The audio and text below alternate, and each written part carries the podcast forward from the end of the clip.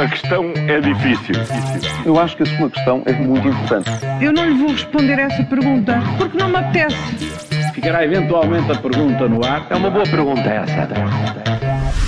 Está no ar o Ainda Bem que faz essa pergunta da Rádio Observador, Paulo Ferreira e Júlio Magalhães. Esta segunda-feira falamos de combustíveis, uma palavra proibida e, claro, mundial do Qatar. Muito bem, posso começar eu. Agora que começou o Mundial, não era aconselhável abrandar a pressão sobre os jogadores. Pois, mas as questões sobre os direitos humanos continuam. É, sim, fazem parte da agenda para este Campeonato do Mundo, que ontem começou. Acontece que os jogadores são questionados sobre este assunto e respondem como se espera, obviamente, condenam, mas ficam de alguma maneira condicionados, pois estão, estão na prova para jogar e representar as suas seleções. É que, para além disso, o embaraço é maior como aconteceu, por exemplo, com Bernardo Silva. Na conferência de imprensa que deu, teve de colocar o, o assunto, eh, colocaram o assunto e teve de condenar, claro, os abusos eh, no Qatar.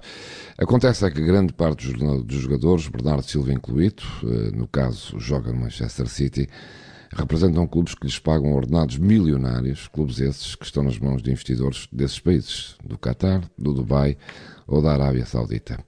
As questões, como é óbvio, têm que ser colocadas, mas é bom que alguém lhes diga que há respostas que podem ser incoerentes. O plano político é uma coisa, o desportivo é outra. Olhem, ainda sobre o Mundial e sobre essa questão, até onde pode ir a hipocrisia dos dirigentes de futebol em relação aos direitos humanos? É um assunto, Paulo, sensível nas últimas semanas e o desconforto com o que se passa e o passou no Qatar é evidente, claro. Pois e agora parece que não há limites para que a FIFA e as federações nacionais, incluindo a portuguesa, eh, tentem lavar as mãos sujas que obviamente têm sobre o assunto. Ontem a Federação Portuguesa de Futebol foi uma das signatárias de um documento chamado, imaginem, Grupo dos Direitos Humanos da UEFA e FIFA.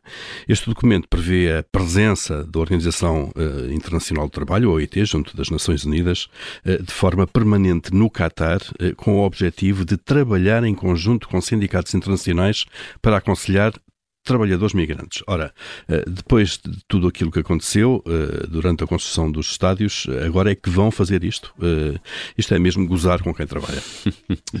Olha, e finalmente uma segunda-feira que começa com boas notícias. Estás a falar dos combustíveis. Parece que hoje é, vão voltar a baixar, não é? É verdade. É mais uma segunda-feira que começa com os combustíveis um pouco mais baratos. Vai ser difícil voltarmos a ter os preços que já tivemos, mas pouco a pouco, ou se quisermos cêntimo a cêntimo, os utentes vão sentindo uma quebra nos preços que, sendo pouco efetiva, pelo menos é psicológica. Vamos ver se não descemos agora 8 para depois subir 10, mas já vamos com três segundas-feiras consecutivas a descer. A par disso, António Costa também veio dizer este fim de semana que não ia permitir um aumento de portagens a partir do próximo ano na ordem dos 10%. É que as empresas que operam essas portagens estavam a preparar-se para esse aumento.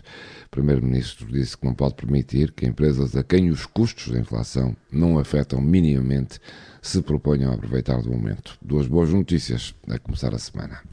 Olha, e não é que nove meses depois do início da guerra, o secretário-geral do PCP conseguiu pronunciar a palavra que até agora estava proibida?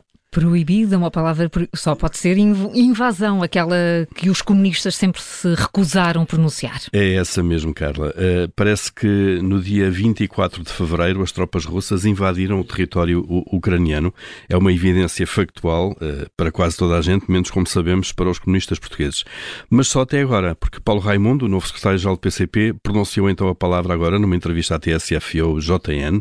Paulo Raimundo disse, e citamos, a intervenção e invasão russa no território território ucraniano. Bom, e depois lá continua, obviamente, o seu raciocínio dentro da habitual cartilha comunista. Mas a palavra proibida foi dita e de certeza que não foi um descuido. Paulo Ferreira e Júlio Magalhães com o Ainda Bem que faz essa pergunta, as perguntas que marcam a atualidade. A questão é difícil. Eu acho que a sua questão é muito importante. Eu não lhe vou responder essa pergunta porque não me apetece. Ficará eventualmente a pergunta no ar. É uma boa pergunta essa. Tem medo